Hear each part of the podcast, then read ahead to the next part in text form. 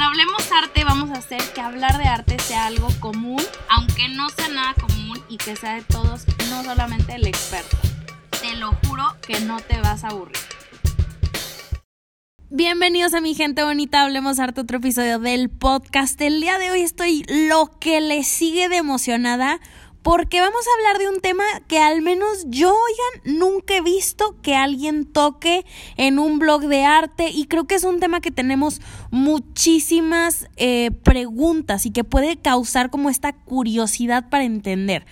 Como ya saben, yo soy esa niña que se desvive por artistas de cada movimiento, específicamente del arte moderno y contemporáneo, que lo dejan todo en su pintura, ¿no? Que plasman sus emociones en el canvas a través del pincel. Monet, Manet, Van Gogh, Degas, Seurat, Delacroix, Picasso, Cézanne.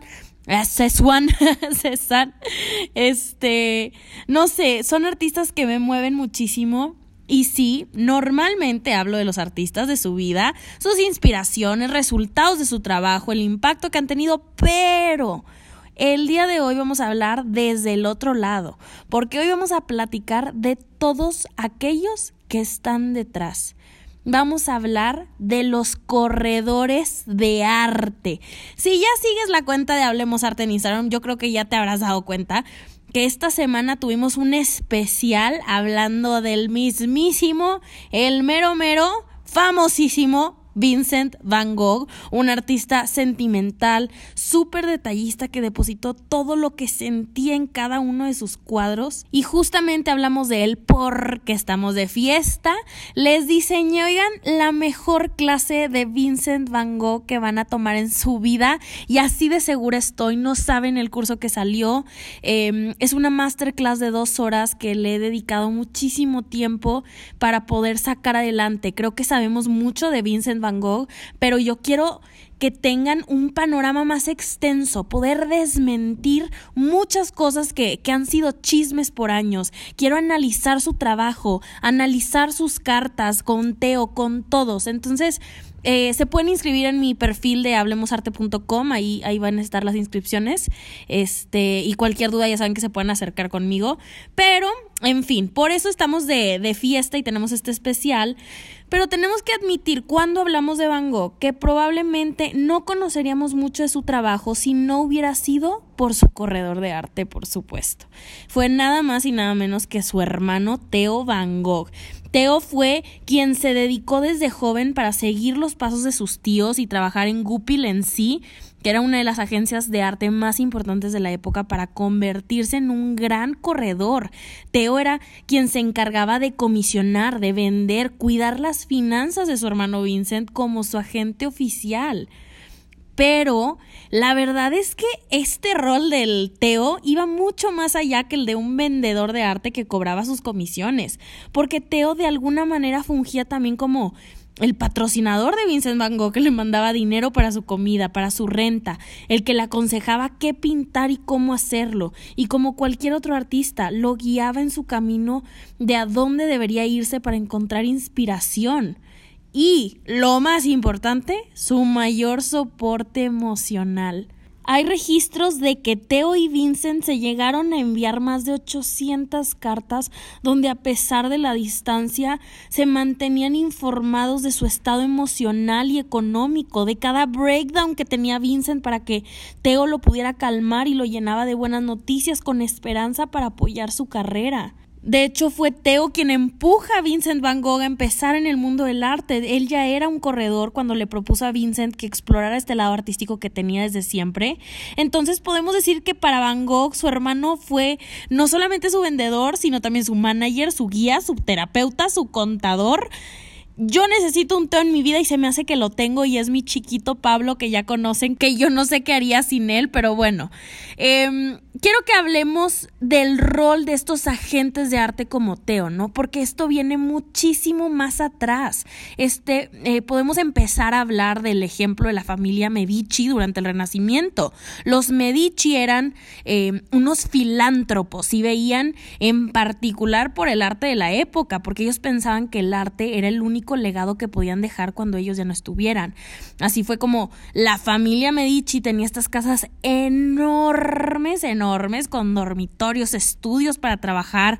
Adoptaban estos artistas quienes les veían un potencial para patrocinarlos, impulsar su talento, sin que los mismos artistas se tuvieran que preocupar por los gastos de renta o de comida, sino en trabajar, ¿no? En crear arte.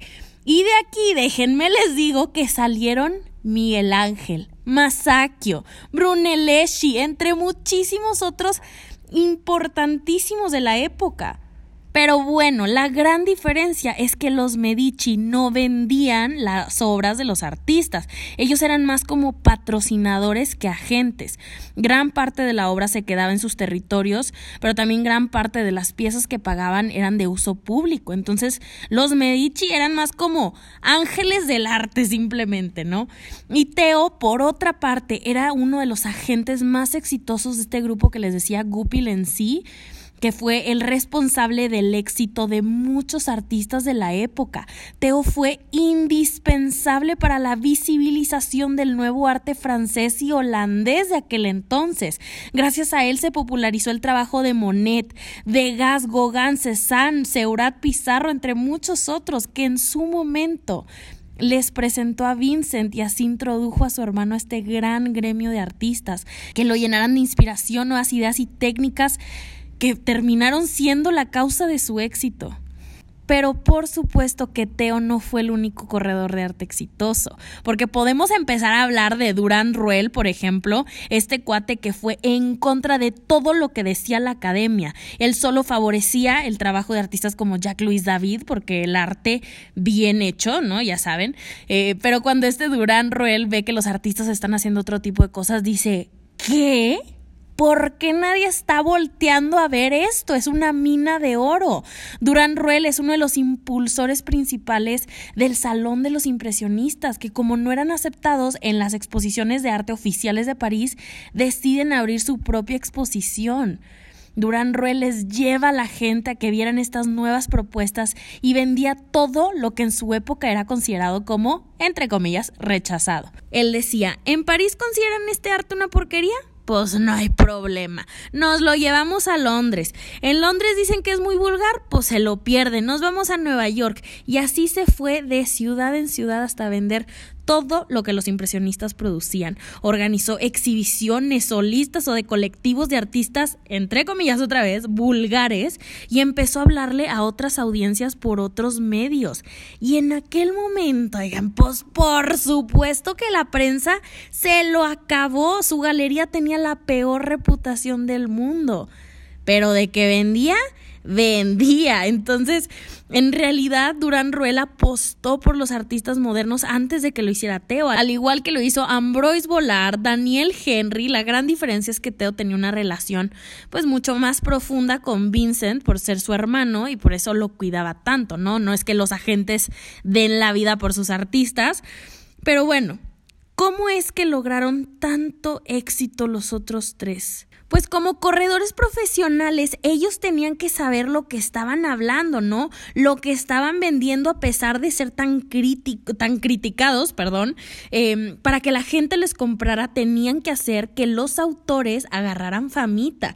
Así que fueron ellos quienes empiezan con la brillante idea de empezar a publicar biografías de los artistas para que el público empatizara más con las obras y éstas se convertirían en objetos únicos de deseo. Entendían perfectamente la técnica, los colores y con el tiempo y la experiencia se convirtieron en respetables historiadores de arte. ¿Qué tal? Degas, Sisley, Renoir, Morisot, Seurat, Pizarro, Picasso, Braque, Juan Gris, Ledger, ninguno de estos hubiera llegado a ser quienes llegaron a ser si no hubieran sido por estos personajes de los que estamos hablando. Y quiero que hablemos del rol de los agentes que salvaron la vida de los artistas. Eh, vamos aquí a tocar el tema de Peggy Guggenheim. Estos ejemplos que les doy es como para tener un mayor contexto, mayor entendimiento, ¿no? Porque creo que este, el tema de los corredores de artistas puede ser como complicado si apenas vamos empezando. Pero bueno.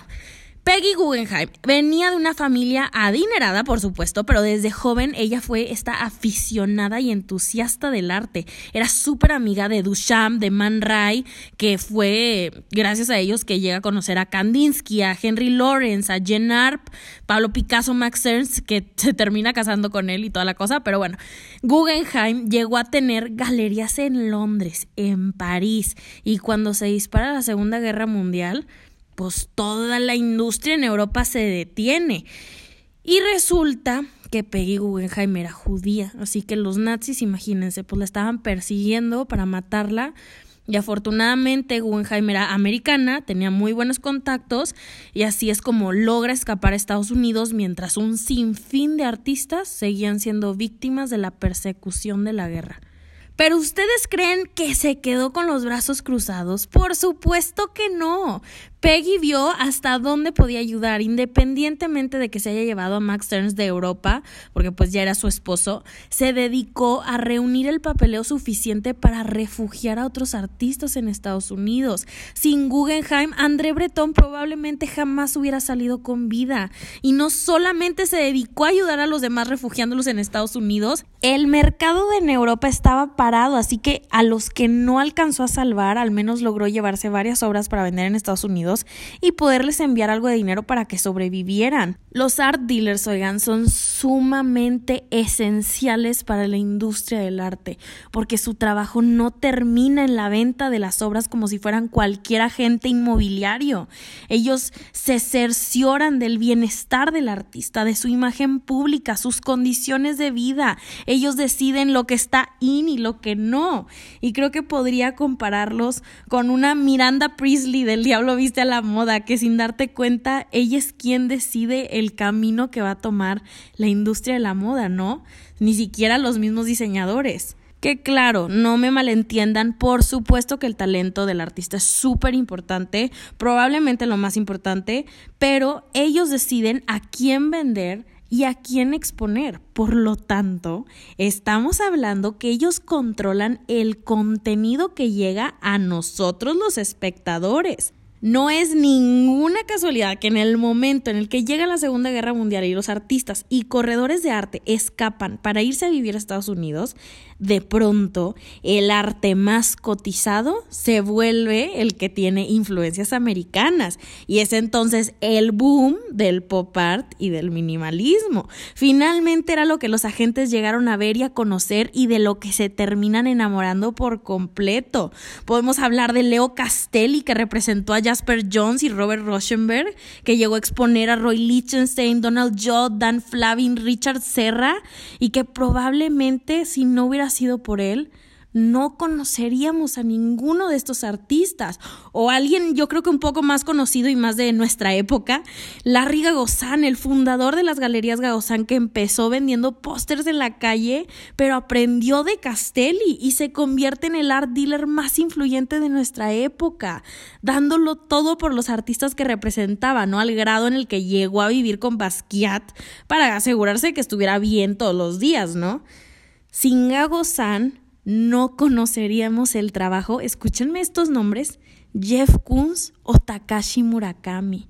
O hablemos también de Peggy Guggenheim, que además de todas las vidas que salvó durante los años 50, fue una pieza fundamental para el arte de artistas mujeres y que gracias a ella se dio a conocer el trabajo de Frida Kahlo, Dorotea Tanning. Si Guggenheim no hubiera presentado a Jackson Pollock y a Lee Krasner, jamás se hubieran conocido y no se hubieran influenciado de la manera en que lo hicieron para llegar hasta donde llegaron.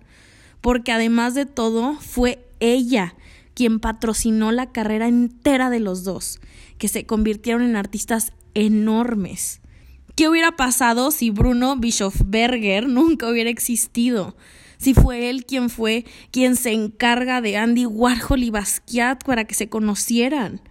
Jamás hubiéramos tenido la colaboración de estos artistas. ¿Se imaginan esto?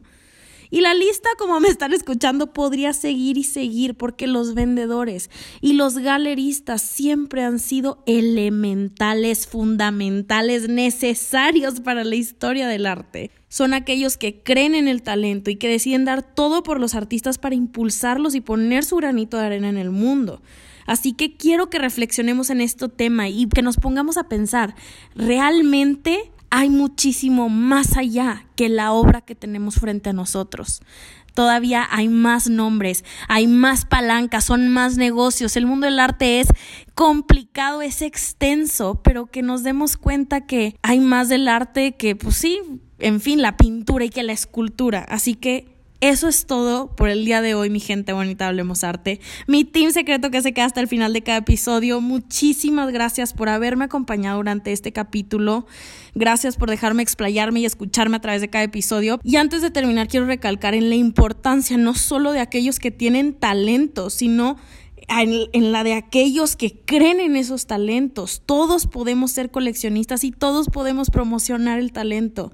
Solo es cosa de visibilizarlo y hablar del papel que tiene el arte en la época contemporánea. Así que mi gente bonita, les mando un abrazo enorme hasta donde quiera que estén. Ya saben que como siempre, hablemos arte la próxima semana.